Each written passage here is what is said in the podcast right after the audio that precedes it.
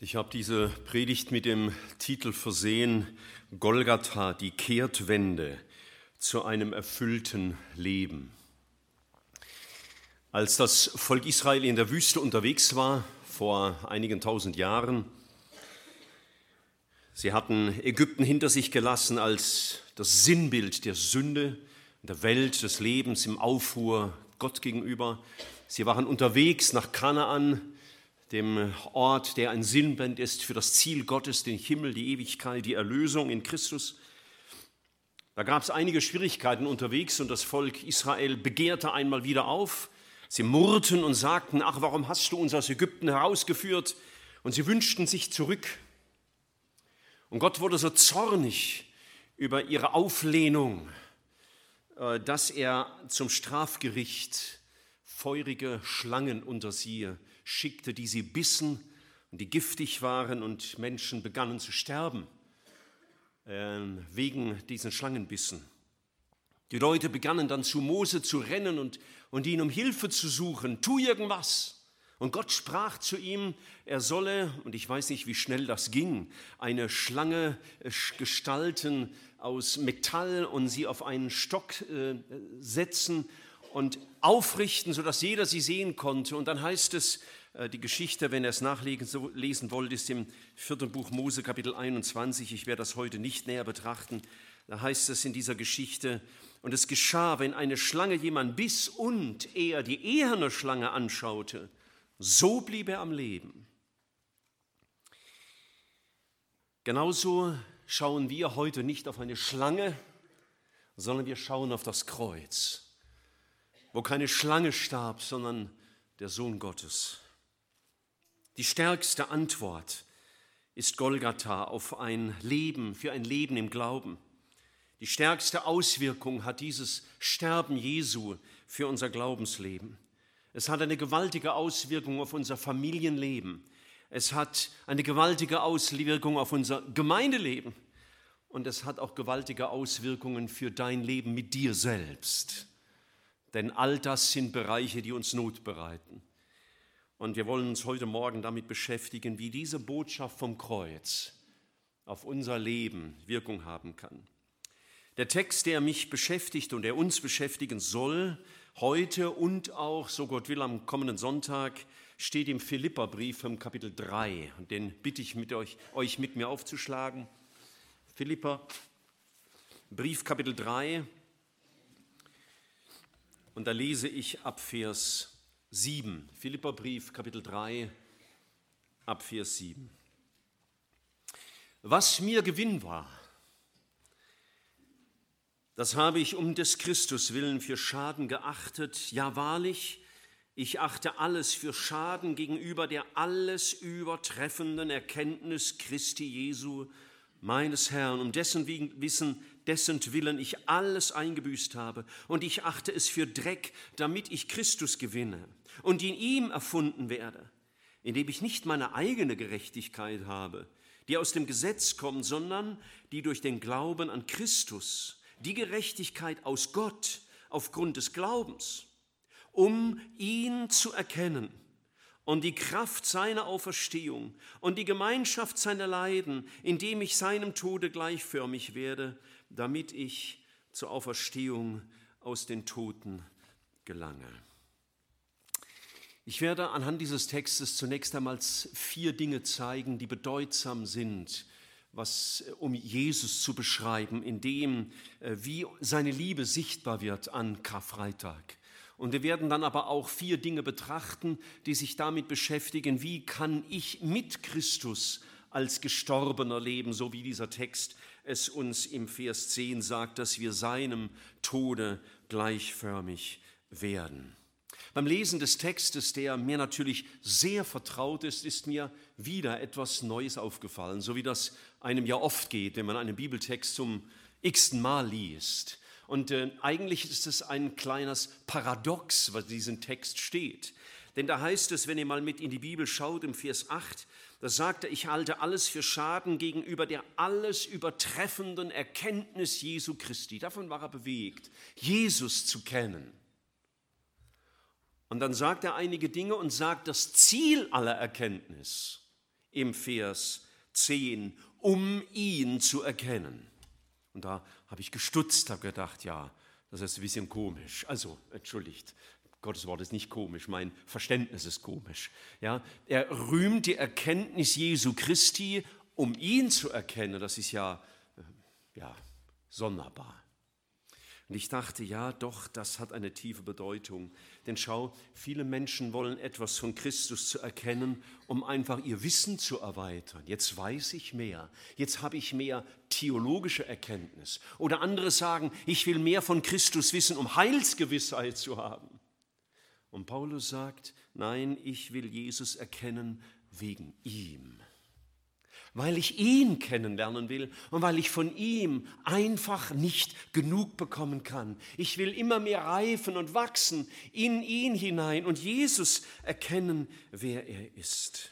Und diesen Jesus wollen wir im ersten Teil der Predigt betrachten, ihn zu erkennen. Am Kreuz werden ja unglaublich viele Dinge deutlich. Vier will ich nennen. Erstens, die, das Kreuz zeigt Gottes Liebe auf dem Höhepunkt. Gottes Liebe auf dem Höhepunkt. Einer der vielleicht berühmtesten Bibelverse und wenn ich euch heute Morgen fragen würde, welcher ist wohl der berühmteste Bibelvers, dann würden wahrscheinlich sehr viele Leute sagen, Johannes 3, Vers 16. Und er beginnt mit so sehr, so sehr hat Gott die Welt geliebt, dass er seinen Sohn gibt und im zweiten Korintherbrief im Kapitel 5, im Vers 19 heißt es einmal, Gott war in Christus und versöhnte die Welt mit sich selbst. Gott, der Vater, war in Christus. Warum betone ich das? Ich habe einmal darüber nachgedacht, ähm, wieso, das ist jetzt natürlich eine sehr menschliche Frage, wieso ist der Vater nicht selbst Mensch geworden? Warum schickt er Jesus? Nun, ich habe eine einfache Antwort für mich gefunden. Wenn jemand mich vor die Wahl stellen würde, Michael, einer muss sterben, du oder dein Sohn, hm. dann sage ich euch, heute Morgen ein wenig heroisch, weil das ja nicht Gegenstand ist im Augenblick, ich würde nicht eine Sekunde zögern und sagen, lieber sterbe ich, denn das Sterben meines Sohnes anzusehen, wäre ungleich schlimmer für mich. Und so gibt der Vater das Äußerste seiner Liebe, indem er mit anschaut, wie sein Sohn am Kreuz stirbt. Da wirft er, der Vater, allen Dreck meiner und deiner Sünde auf den Sündlosen. Unseren Zorn und unsere Ungerechtigkeiten und unsere Lügen und unseren Stolz und unsere Unreinheiten und unsere Überheblichkeiten und unsere Eigenwilligkeiten, die wirft er auf den Sündlosen, den Reinen. Das tut der Vater. So sehr liebt er ihn, dass er ihn, den einzig Reinen, zum Inbegriff deiner und meiner Sünde macht. Und als Jesus am Kreuz, äh, nein, Entschuldigung, erst in Gethsemane betet, Vater, wenn es möglich ist, nimm diesen Kelch von mir. Da gibt ihm der Vater keine Antwort, sondern gewissermaßen verschließt Gott der Vater vor diesem Gebet des Sohnes die Ohren und kann es ihm nicht gewähren, gewährt es ihm nicht. Und als Jesus am Kreuz hängt und, und laut ruft, mein Gott, mein Gott, warum hast du mich verlassen? Da hat der Vater im Himmel sein Angesicht abgewandt vom Sohn, aber nicht wegen dem Sohn, sondern wegen mir und wegen dir. So sehr hat Gott die Welt geliebt. Es ist diese Liebe Christi, die mein Herz bewegen soll. Ich weiß nichts Größeres auf dieser Welt, als von ihm geliebt zu sein. Und ich weiß nichts Ehrenvolleres, als diese Liebe Christi zu beantworten mit meinem Leben. Er tut das, damit ich nicht meine Schuld tragen muss. Er verbirgt das Angesicht vor seinem Sohn, damit er es nicht vor mir verbergen muss. Und er verschließt die Ohren vor dem Rufen seines Sohnes, damit er die Ohren nicht vor mir verschließen muss, dass ich eine offene Tür haben kann. All das tut Christus so sehr, liebt er uns. Die Liebe Gottes zeigt, was Stellvertretung ist. Es gibt einen sehr ergreifenden Text. Ich weiß gar nicht, was den Psalmisten letztlich bewegt hat, diese Sätze zu sagen. Aber er sagt mal im Psalm 49, einer der Nachkommen Koras, er sagt, warum soll im Psalm 49 ab Vers 6, Warum sollte ich mich fürchten zur bösen Zeit, wenn mich die Missetat meiner Verfolger umringt? Sie verlassen sich auf ihr Vermögen, prahlen mit ihrem großen Reichtum. Jetzt kommt dieser Satz. Und doch vermag kein Bruder, den anderen zu erlösen. Er kann Gott das Lösegeld nicht geben. Zu teuer ist die Erlösung ihrer Seelen. Er muss davon absehen auf ewig. Zu teuer. Zu teuer wäre der Preis gewesen für mich. Ich kann nichts zahlen, um mich zu erretten. Ich kann nichts tun, um mich zu erretten.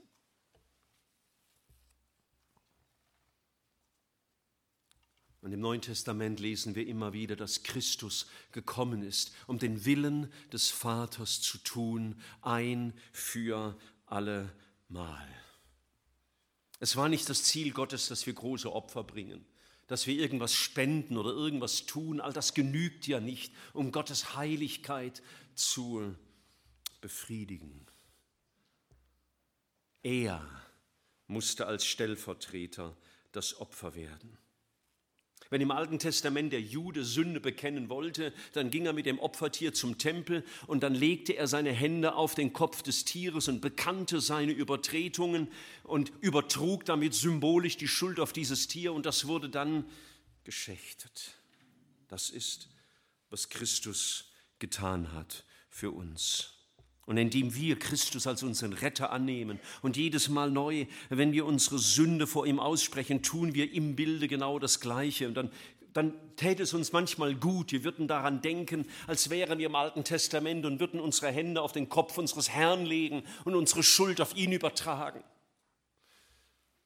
Sie begreifen, er trug diese Schuld als Stellvertreter. Er ging für uns ins Gericht. Hat das Gericht, den Zorn Gottes getragen. Es war nicht so eine nette kleine Geschichte. Jesus trug, er trug, er duldete den ganzen Zorn Gottes. Denn vor aller lauter meiner Sünde hat er nicht mehr den Sohn gesehen, sondern nur meine Schuld. Und darauf entlud sich Gottes Zorn. Er ging ins Gericht. Er, der Stellvertreter, gab mir sein Leben. Jeder war bewegt wahrscheinlich in diesen Tagen von dem, was jener französische Polizist in Südfrankreich getan hat, als er sich gegen eine Geisel austauschen ließ, mit dem hohen Risiko getötet zu werden. Und es verdient all unseren Respekt und unsere Anerkennung. Aber er starb für eine unschuldige Frau, denn die war ja nicht schuld für die Geiselnahme. Aber Christus starb für Schuldige, für mich und dich. Er starb nicht für unschuldige Menschen, denn was hätte das für einen Sinn gemacht? Viele Leute sagen, auch wegen mir hätte er nicht sterben müssen, so schlimm bin ich doch nicht. Das würde bedeuten, Christus ist für Unschuldige gestorben. Nein, er starb für Schuldige. Und Jesus rettet uns zum ewigen Tod. Jene Geisel, die da gerettet wurde in Südfrankreich, die wurde körperlich vom Tod errettet. Sie darf jetzt noch, ich weiß nicht wie viele Jahre auf dieser Erde leben. Ich wünsche ihr sehr viele davon. Aber ich wünsche ihr, dass sie keinen Tag lebt, ohne an den zu denken, der sein Leben für sie gab. Und wie viel mehr, Geschwister, sollten wir keinen Tag leben, ohne dass, da, dass wir daran denken, dass da einer sein Leben hergab, aber nicht für Unschuldige, sondern für Schuldige. Und der mich errettet hat, nicht für, einen, für ein physisches Leben, sondern für ein ewiges Leben. Er, der Stellvertreter, wurde zum Lösegeld. Es gefällt mir so gut, wie Paulus das im ersten Timotheusbrief, Kapitel 2, einmal sagt im Vers 5, es ist ein Gott und ein Mittler zwischen Gott und Menschen, der Mensch Jesus Christus, der sich selbst als Lösegeld für alle gegeben hat. Ich las dieser Tage eine ergreifende Geschichte. Ich weiß nicht, ob dich solche Geschichten auch bewegen. Bei mir war es jedenfalls so ein, äh, eine ältere Geschichte zur Zeit von Oliver Cromwell, dem damaligen Regent in England. Was weiß ich, 400 Jahre ist die Geschichte alt. Und da war ein Mann zum Tode verurteilt, weil er rebelliert hatte. Und die Frau dieses Verurteilten ging zu Cromwell und sagte, bitteschön, kannst du nicht meinen Mann äh, verschonen? Und er sagte zu ihr, morgen Abend, wenn die Kirchenglocken läuten, ist der Todeszeitpunkt für deinen Mann gekommen. Was tat diese Frau? Sie machte sich einen besonderen Umstand zunutze, nämlich dass der Küster, also der die Glocke schwang, gehörlos war. Und als die Glocke dann anfing zu schwingen, war sie im Glockenturm und hielt ihre Hände in diese Glocke hinein. Und jedes Mal, wenn der Schlegel dieser großen Glocke äh, gegen die Glockenwand schlagen wollte, war ihre Hand dazwischen. Und das tat sie so lange, bis der Küster aufhörte, bis ihre beiden Hände zerschlagen waren und blutig, verkrüppelt wahrscheinlich für immer. Und mit diesen Händen ging sie vor Cromwell und sagte, du hast gesagt, wenn die Glocke läutet, dann muss mein Mann sterben, aber sie hat nicht geläutet. Und dann sagte er zu ihr, du hast die Schuld deines Mannes gesühnt. Er ist frei, er muss nicht sterben. Ich habe mich gefragt, wie wird der Mann wohl die Hände seiner Frau angeschaut haben, jedes Mal, wenn er die Hände seiner Frau sah. Und Jesus hat nicht nur seine Hände hineingehalten, sondern sein Leben, seine Gemeinschaft mit dem Vater, um das Lösegeld zu werden für mich. Wenn wir das Kreuz betrachten, sehen wir also Gottes Liebe auf dem Höhepunkt. Wir verstehen, was Stellvertretung ist. Und wir verstehen auch ein drittes, nämlich wie sündig Sünde ist. Wie sündig Sünde ist. Die Sünde ist so sündig, dass nichts als der Tod des Sohnes Gottes selbst sie sühnen konnte. Es gab kein anderes Opfer. Ich lese uns aus dem Galaterbrief im Kapitel 3 zwei Sätze, da heißt es einmal im Vers 10, Galater 3, Vers 10, denn alle, die aus den Werken des Gesetzes sind, also ihrer eigenen Anstrengung, um Gott irgendwie gefallen zu wollen und Gott überzeugen zu wollen, ich bin doch gar nicht so böse. Alle, die aus den Werken des Gesetzes sind, die sind unter dem Fluch, weil das nie reicht.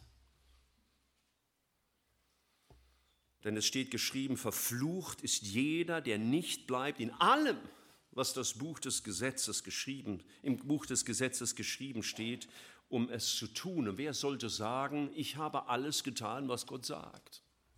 Und Gott sagt, verflucht ist der, der nicht in allem bleibt. Und dann heißt es im Vers 13, Christus hat uns losgekauft vom Fluch des Gesetzes, wodurch?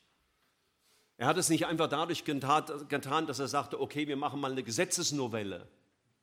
Wir schreiben das Gesetz einfach um, dann ist es nicht mehr so schlimm. Nein, sondern indem er das Gesetz an sich vollziehen ließ, indem er ein Fluch wurde, um unseretwillen, denn es steht geschrieben, verflucht ist jeder, der am Kreuz hängt. Am Kreuz sehen wir, wie sündig die Sünde ist, weil Jesus zum Fluch, verflucht werden musste, um unsertwillen. Als der Vater sich abwendet vom Sohn, als der am Kreuz hängt, da wurde das Realität. So sündig ist meine Sünde. Und äh, bei allem Respekt, und so sündig ist deine Sünde.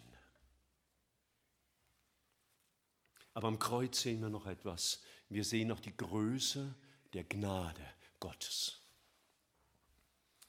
Ich entdeckte neulich einen Vers durch ein Buch, das ich las, der war mir nicht bekannt. Und vielleicht willst du auch mal was Neues lernen aus der Bibel, was dir nicht so bekannt ist. Vielleicht sagst du, was, das kanntest du nicht, diesen Vers. Den äh, lese ich jeden Abend in meinem Bett oder so. Gut, prima. Jedenfalls im Buch Hiob, im Kapitel 11. Ähm, das ist ja nicht so ein ganz berühmtes Kapitel wie Johannes 3. Da steht folgender Satz, Hebräer Kapitel 11. Ich lese dort die Verse 7 und 8. Hiob 11, Verse 7 und 8. Kannst du die Tiefe Gottes ergründen? Oder zur Vollkommenheit des Allmächtigen gelangen? Siehe also die Vollkommenheit des Allmächtigen. Sie ist himmelhoch. Was willst du tun? Und sie ist tiefer als das Totenreich. Was kannst du wissen? Die Vollkommenheit des Herrn und die Gnade in Christus ist die Vollkommenheit, ist tiefer als das Totenreich. Es gibt nichts, in das er nicht hinabstieg. Es gibt nichts, womit er sich nicht identifizierte. Es gibt nichts, was er nicht trug. Es gibt nichts, von dem er nicht erlösen könnte. Niemand, der zu Christus kommt mit seiner Schuld, wird von ihm weggestoßen. Er hat gesagt, wer zu ihm kommt, und wenn unsere Sünde blutrot wäre, den werde ich nicht hinausstoßen. Als der Schächer am Kreuz dem Herrn Jesus sagte, Herr, gedenke an mich, wenn du in dein Reich kommst, da sagte er ihm das. Du wirst heute noch mit mir im Paradies sein. Niemand wird weggestoßen. Die Gnade ist größer als meine Schuld. Wo die Sünde mächtig geworden ist, sagt uns der Römerbrief, ist die Gnade noch mächtiger geworden. Das Kreuz, das Kreuz von Golgatha zeigt uns Gottes Liebe auf dem Höhepunkt, zeigt uns, was Stellvertretung ist, zeigt uns, wie sündig die Sünde ist und zeigt uns die Größe der Gnade Gottes. Was, was ist meine Antwort? Und was ist deine Antwort auf dieses Kreuz. Wisst ihr, wir, die wir das, das alles schon lange kennen, wir sind in einer ganz großen Gefahr, nämlich, dass uns das gar nicht mehr bewegt. Wir nehmen es zur Kenntnis. Ja, wir wissen es. Und Michael, ich hätte das viel besser ausdrücken können. Vielleicht hätte ich sogar theologisch noch mehr geschärft ausdrücken können wie du. Aber was macht es mit deinem Leben? Was macht es mit deiner Beziehung Christus gegenüber? Wenn wir heute vor ihm stehen, dann begreifen wir, all das, was am Kreuz geschah, geschah wegen mir. Und wenn ich der einzige Sünder auf Erden wäre, es wäre für mich geschehen. Und es hätte für mich geschehen müssen. Ihn zu erkennen, und ich komme zurück in Philippa 3, das war mein Ausgangstext, ähm, Philippa 3, ihn zu erkennen, diesen Erlöser, war das große Thema von Paulus. Äh, ich weiß nicht genau, aber wenn Paulus heute in unserer Gemeinde wäre und wir würden wieder T-Shirts bestellen, Gemeinde-T-Shirts, mit diesem Aufdruck auf dem Rücken, Jesus ist unser Thema. Also, ich weiß ja nicht, ob du die Wette hältst, aber ich würde sagen, er hätte sich auch eins gekauft. Jesus war sein Thema. Und das Kreuz zeigt uns, Jesus ist das Thema Gottes. Wenn ich jetzt Amen sagen würde, dann würdest du sagen, wow, ich habe genug durchzuatmen und zu verdauen und zu bedenken für den Rest dieser Feiertage. Aber ich kann dich leider noch nicht entlassen, denn ich muss dir unbedingt noch ein paar Dinge sagen. In diesem Kapitel im Philipper 3, im Vers 7, haben wir gelesen, dass Paulus, Vers 8, sich ausstreckte nach dieser Erkenntnis Jesu, wie wir sie jetzt betrachtet haben. Und jetzt zeigt er ein Ziel. Warum? Was ist sein Ziel damit? Er sagt im Vers 10, um ihn zu erkennen, also immer mehr ihn zu erkennen. Und die Kraft seiner Auferstehung, da muss ich mich jetzt noch ein bisschen zurückhalten bis übermorgen, das ist übermorgen das Thema und die Gemeinschaft seiner Leiden, dass ich, indem ich seinem Tod gleichförmig werde. Schau, die Erkenntnis Jesu Christi hat zum einen zum Zweck und auch zum Ziel, dass wir die Erlösung verstehen, ihn lieben, ihn anbeten. Aber es hat auch das Ziel, dass ich aufhöre, für mich selbst zu leben. Oder wie es hier Paulus ausdrückt, seinem Tode gleichförmig zu werden. Jemand hat gesagt, die tiefste Bedeutung der Erlösung ist die Erlösung von uns selbst. Die tiefste Bedeutung der Erlösung ist die Erlösung von uns selbst. Paulus sagt dazu im 2. Korinther 5, Vers 15, Christus starb darum für alle, damit die, die da leben, nicht mehr sich selbst leben, sondern dem, der für sie gestorben und auferstanden ist. Wie viel Frust und wie viel Enttäuschung und wie viel Kränkung und wie viel Rebellion und Auflehnung ist in uns manchmal, vielleicht in dir, weil du noch so sehr dir selber lebst und die Wirkung des Kreuzes auf dein Leben so wenig begriffen hast. Wir nehmen die Bedeutung des Kreuzes sehr gerne in dem Zusammenhang, meine Schuld ist vergeben und ich habe ewiges Leben. Amen, Halleluja, kann ich dazu nur sagen. Aber das ist nur die halbe Sache. Erlösung bedeutet nicht nur, wofür ich erlöst bin, sondern auch wovon. Und wir müssen beides betrachten. Und Paulus sagt hier, wir sind erlöst, um die Gemeinschaft seiner Leiden zu leben, indem wir seinem Tode gleichförmig werden. Wir werden immer dann gefrustet in unserem Leben sein, wenn wir aufhören, für ihn zu leben, wenn wir wieder neu beginnen, für uns zu leben. Wenn Jesus uns nicht genug ist, wenn Jesus uns nicht genug ist, wenn unsere Vorstellungen nicht erfüllt werden, dann rebellieren wir wie das Volk Israel in der Wüste, das ich am Anfang erwähnt habe. Wenn dieser überragende Erlöser, der sein Leben für mich gab, für mich starb, dann deswegen, damit ich mein Leben nicht mehr für mich behalte, nicht mehr für mich, nicht mehr nach meinem Willen, nach meinen Vorstellungen, meinen Zielen, meinen Plänen, meinen Gesetzen, meiner Moral, sondern für ihn lebe. Dieser Tage einen ganz packenden Gedanken gelesen, den wollte ich euch nicht vorbehalten. Es war eine, eine Auslegung, die drehte sich um den Sündenfall in 1. Mose 3. Und die Sünde des Menschen begann ja mit der Versuchung, auf die die Menschen aufgesprungen sind, die der Teufel vor sie legte, mit dem Satz, ihr, ihr werdet sein wie Gott. Und ihr werdet erkennen, was gut und böse ist. Und der Autor schrieb dazu, das Wesen der Sünde besteht in der Geburt des Ich als dieses Ich geboren wurde. Ich werde sein wie Gott. Ich werde wissen, was gut und böse ist. Mir werden die Augen aufgetan. Da war die Sünde geboren.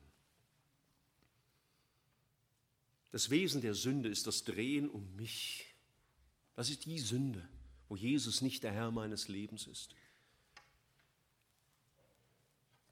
Und dafür, für diese Sünde, die da geboren wurde, dieses Ich, das geboren wurde als der Inbegriff der Sünde, für diese Sünde starb unser Herr. Das war seine Antwort. Die Geburt meines Ichs wird beantwortet durch seinen stellvertretenden Tod.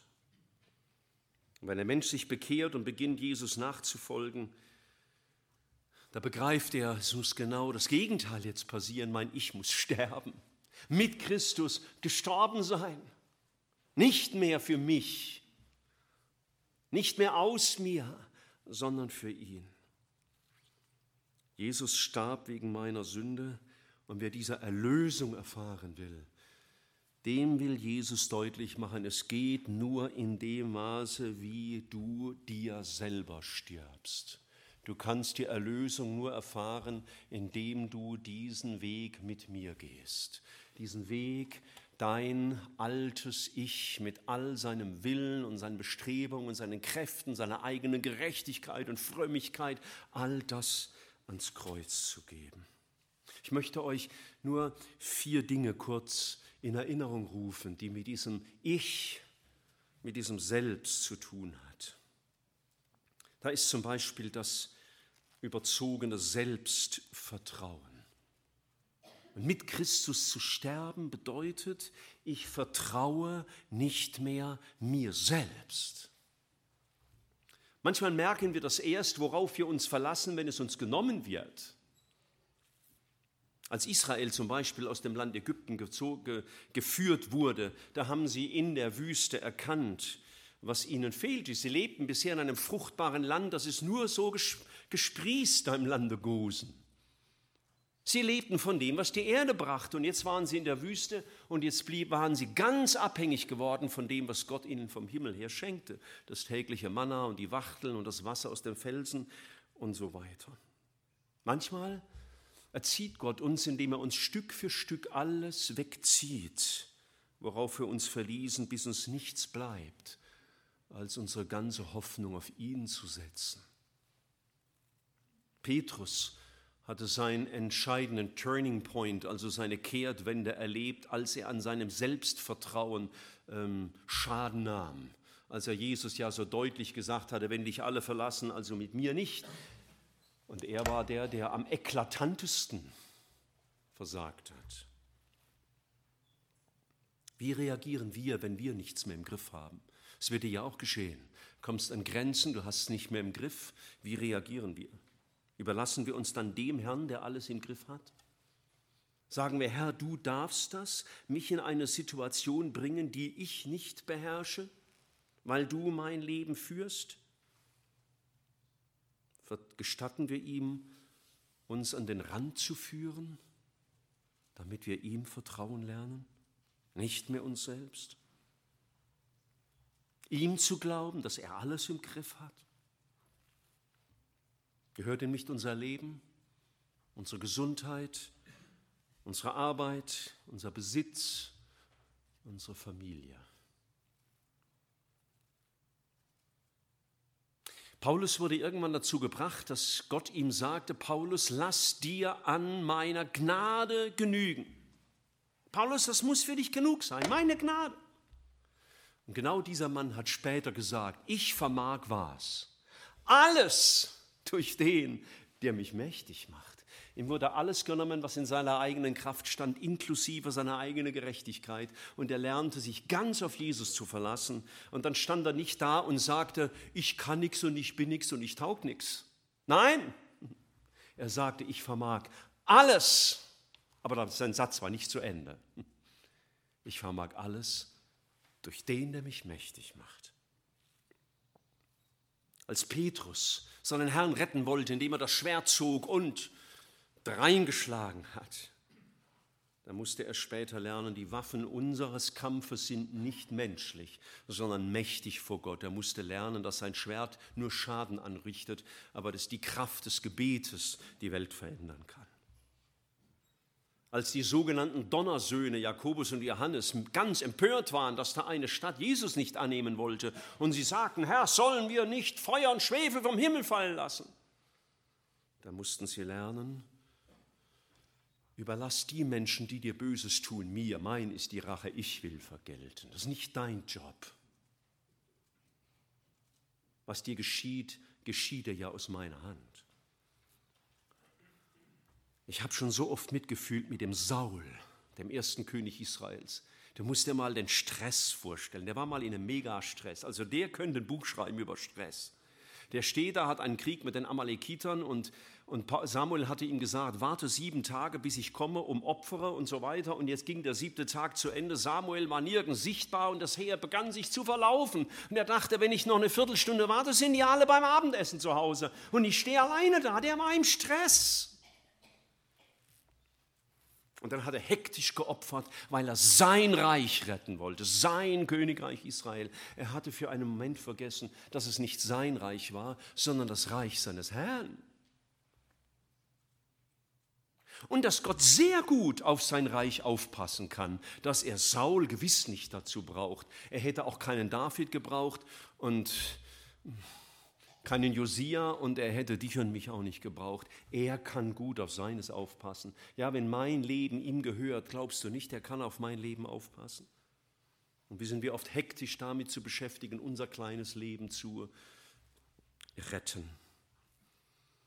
Es ist ja sein Leben, sein Reich. Und als Abraham log, um seine Haut zu retten, als er sagte, diese Frau ist nicht meine Frau, sondern meine Schwester, weil er dachte, dann kommt er gut davon. Erstens war das ein völliger Schuss in den Ofen, genau das Gegenteil hat er erreicht. Aber er musste auch lernen, der Ehrliche ist nicht der Dumme. Der Ehrliche ist nicht der Dumme. Wenn er die Wahrheit gesagt hätte, hätte er mal zuschauen können, was Gott jetzt macht. Und Gott hat ja barmherzig gehandelt. Schau, Jesus, mit Jesus gekreuzigt zu sein, heißt zu lernen, ich vertraue nicht mehr mir selbst, sondern ihm. Und das ist ein, ein Weg, das ist eine Schule und das, das kostet mich unglaublich viel Disziplin, ihm zu vertrauen, auch dann, wenn ich keinen Ausweg sehe und ihm zu sagen, Herr, mein Leben gehört dir.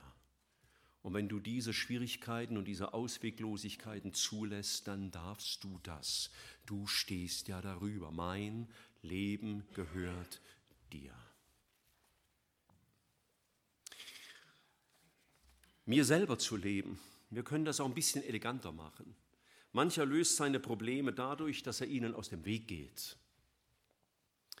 Dieses Problem können Menschen sein. Manche haben Probleme mit Menschen. Du gehörst vielleicht nicht dazu, aber äh, manchmal habe ich Probleme mit Menschen und ich meine, manchmal hat man eine sehr elegante Lösung. Man geht den Menschen einfach aus dem Weg.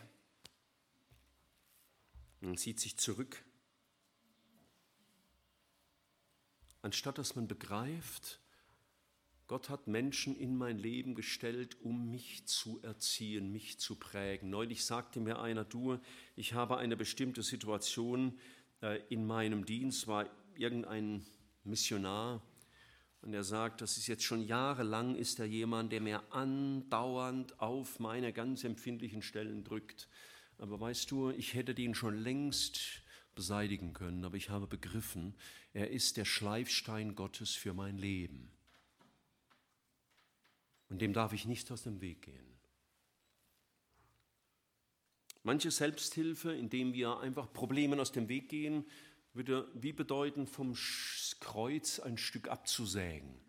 Ja, manchmal erlegt Gott uns auch ein Kreuz auf, so sagt es uns die Bibel, und dem wir einfach uns all immer drum rumwinden und gucken, wie wir möglichst gut rauskommen, werden wir viel Segen Gottes und unserem Leben versäumen. Wenn wir aber mit Jesus gekreuzigt sein wollen oder wie es hier heißt, seinem Tod gleichförmig werden wollen, dann müssen wir lernen, auch die Menschen zu ertragen in unserer Umwelt, die uns nicht passen und ihnen nicht aus dem Weg gehen, sondern sie aus Gottes Hand anzunehmen. So hat es Jesus getan. Er hat drei Jahre lang auch einen Judas getragen, obwohl er wusste, er ist ein Lügner und ein Dieb und ein Betrüger. Wir könnten sonst die Gemeinschaft mit unserem Herrn verlieren. Unser Aufbegehren gegen unser Leben ist oft ein Aufbegehren gegen Gott selbst. Vergiss das nicht. Wenn wir Christen geworden sind, passiert uns nicht irgendwas, sondern Gott hat unser Leben in der Hand. Er will uns lehren, was er selber lernte, sich ganz dem Vater zu überlassen, mit allen Konsequenzen. Und er hat es tun können, weil er dem Vater vertraute. Und seinem Tod gleichgestaltet zu werden, bedeutet jetzt nicht mehr mir zu vertrauen, sondern ihm. Das ist keine Sache, die wir einmal erleben und lernen, so, ah, Karfreitag 2018 hat es der Michael gepredigt, alles klar, begriffen, funktioniert. Nein, das lernt man nur im Leben. Das lernt man auch auf keiner Bibelschule. Auch nicht durch das Leben eines Lesen und von mir aus auswendig lernen eines theologischen Handbuchs. Das lernst du nur im täglichen Leben. Ein drittes, von dem Jesus uns befreien will, wenn wir mit ihm sein, gekreuzigt sein wollen, seinem Tod gleichförmig äh, gestaltet sein wollen, ist die Selbstsucht. Jemand hat mal gesagt, Selbstsucht heißt, ich suche dauernd für mich. Den Vorteil, das Beste, das Schönste. Ich meine, du musst nur mal in ein Kinderzimmer gucken, wenn mehr als ein Kind darin spielt. Du wirst nicht allzu lange brauchen, bis du Selbstsucht entdeckst.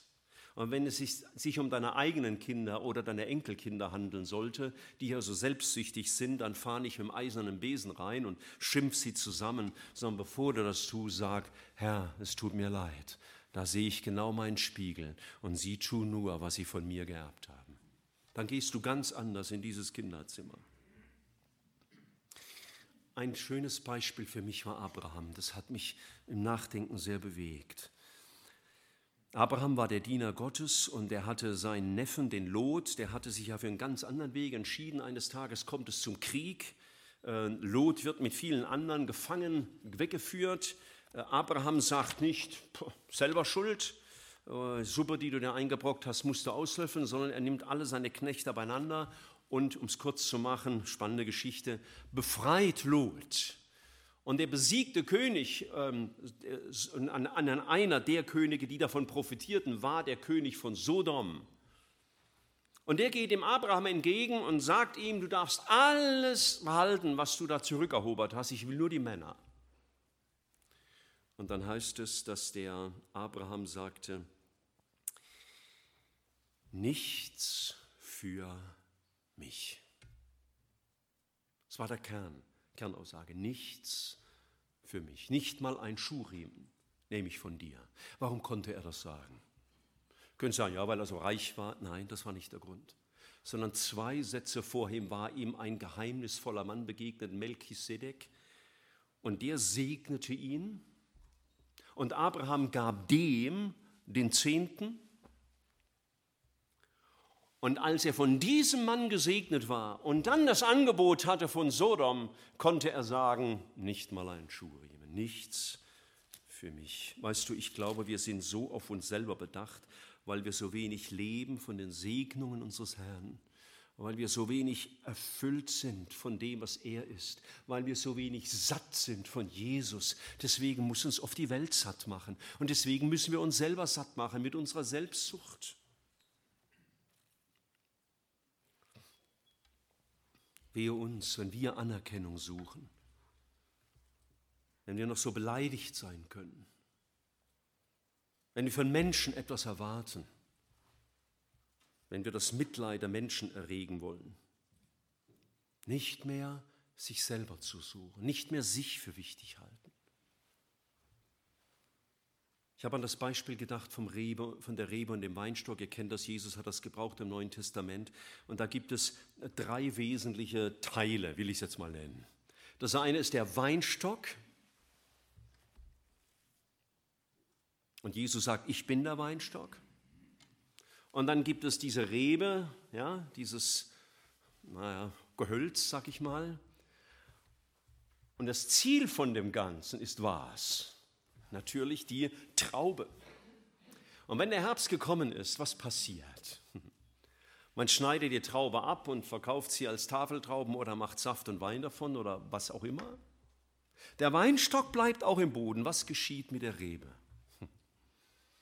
Die wird zusammengeschnitten und ich vermute mal verbrannt oder was weiß ich. Die ist nicht wichtig. Entscheidend war der Weinstock und entscheidend ist die Frucht.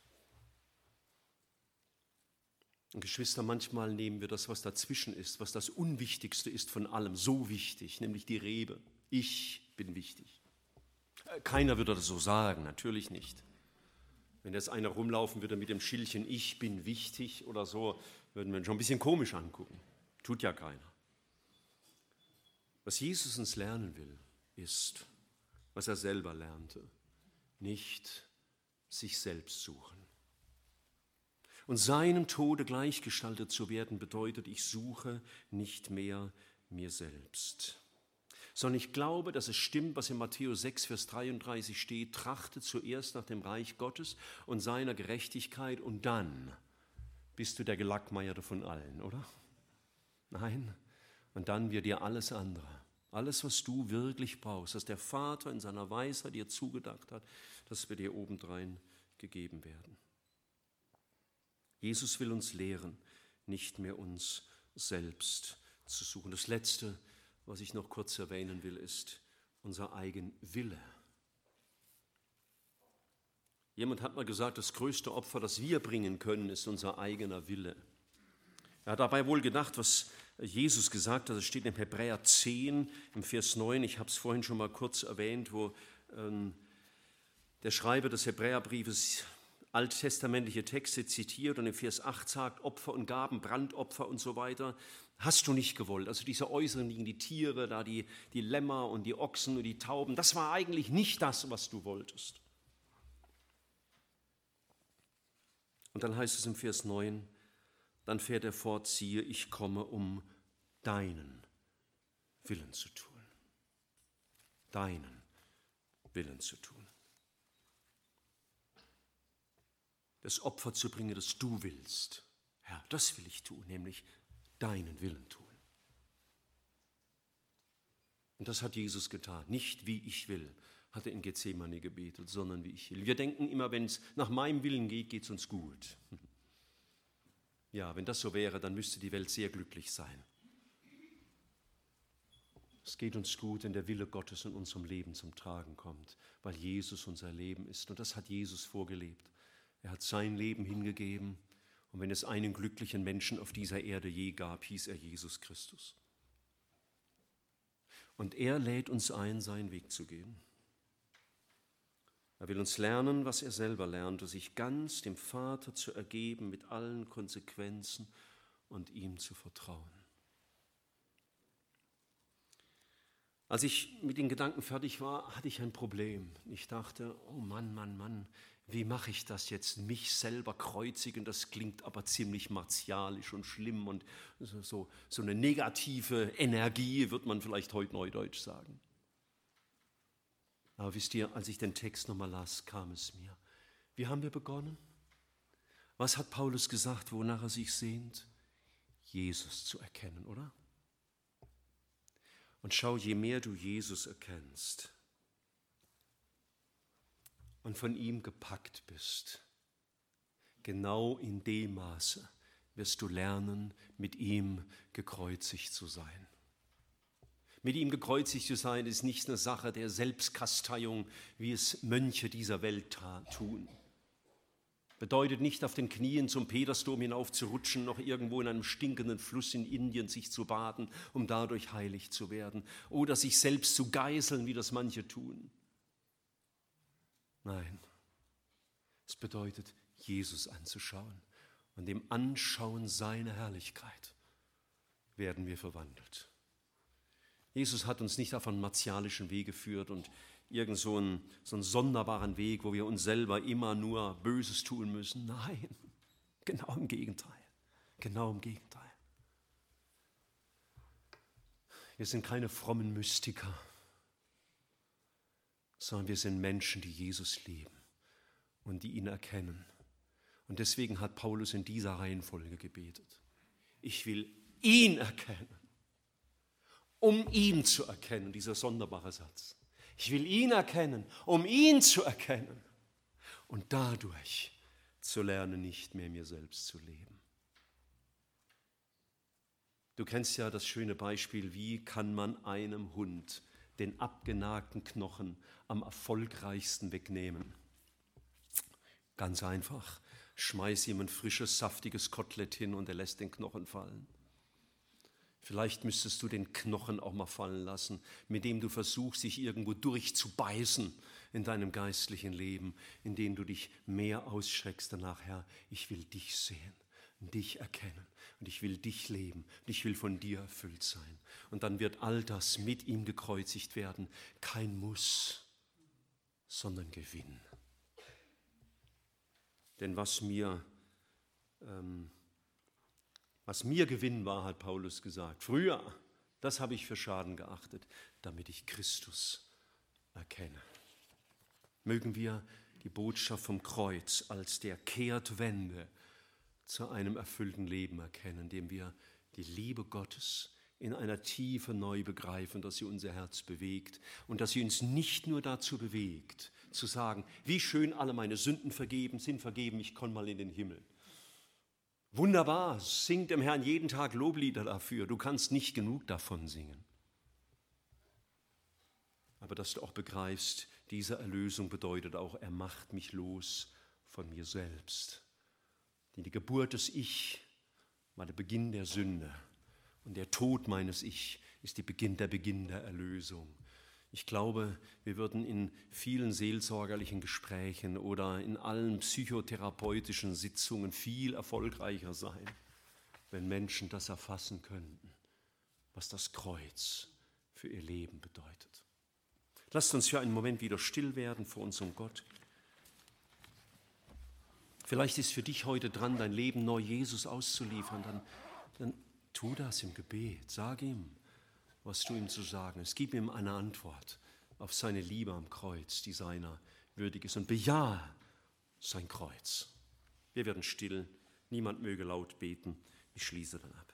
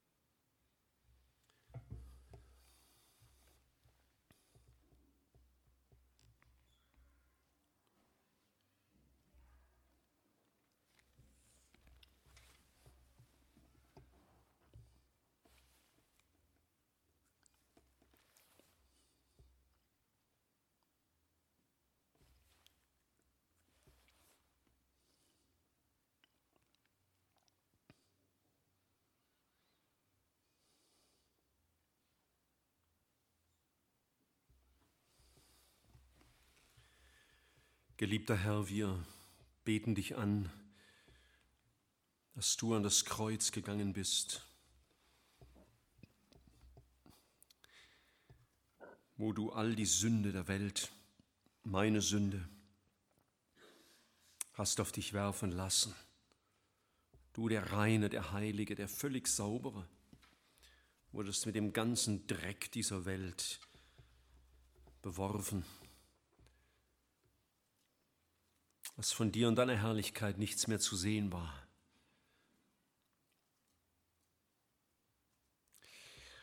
Und du hast es ertragen, dass der Vater seine Ohren vor dir verschlossen, sich von dir abwendete am Kreuz, weil meine Sünde auf dir lag. Danke für deine unfassbare Liebe. Herr, ich, ich habe manchmal den Eindruck, ich habe noch so wenig verstanden davon was Liebe bedeutet, was deine Liebe bedeutet. Und Herr, ich möchte viel mehr noch wie, wie Paulus es lernen, dich zu erkennen, satt zu werden in deiner Erkenntnis, eben um dich zu erkennen. Einfach dich zu sehen, um mich zu freuen an dir. Herr, schenk diesen Hunger nach dir in unsere Herzen.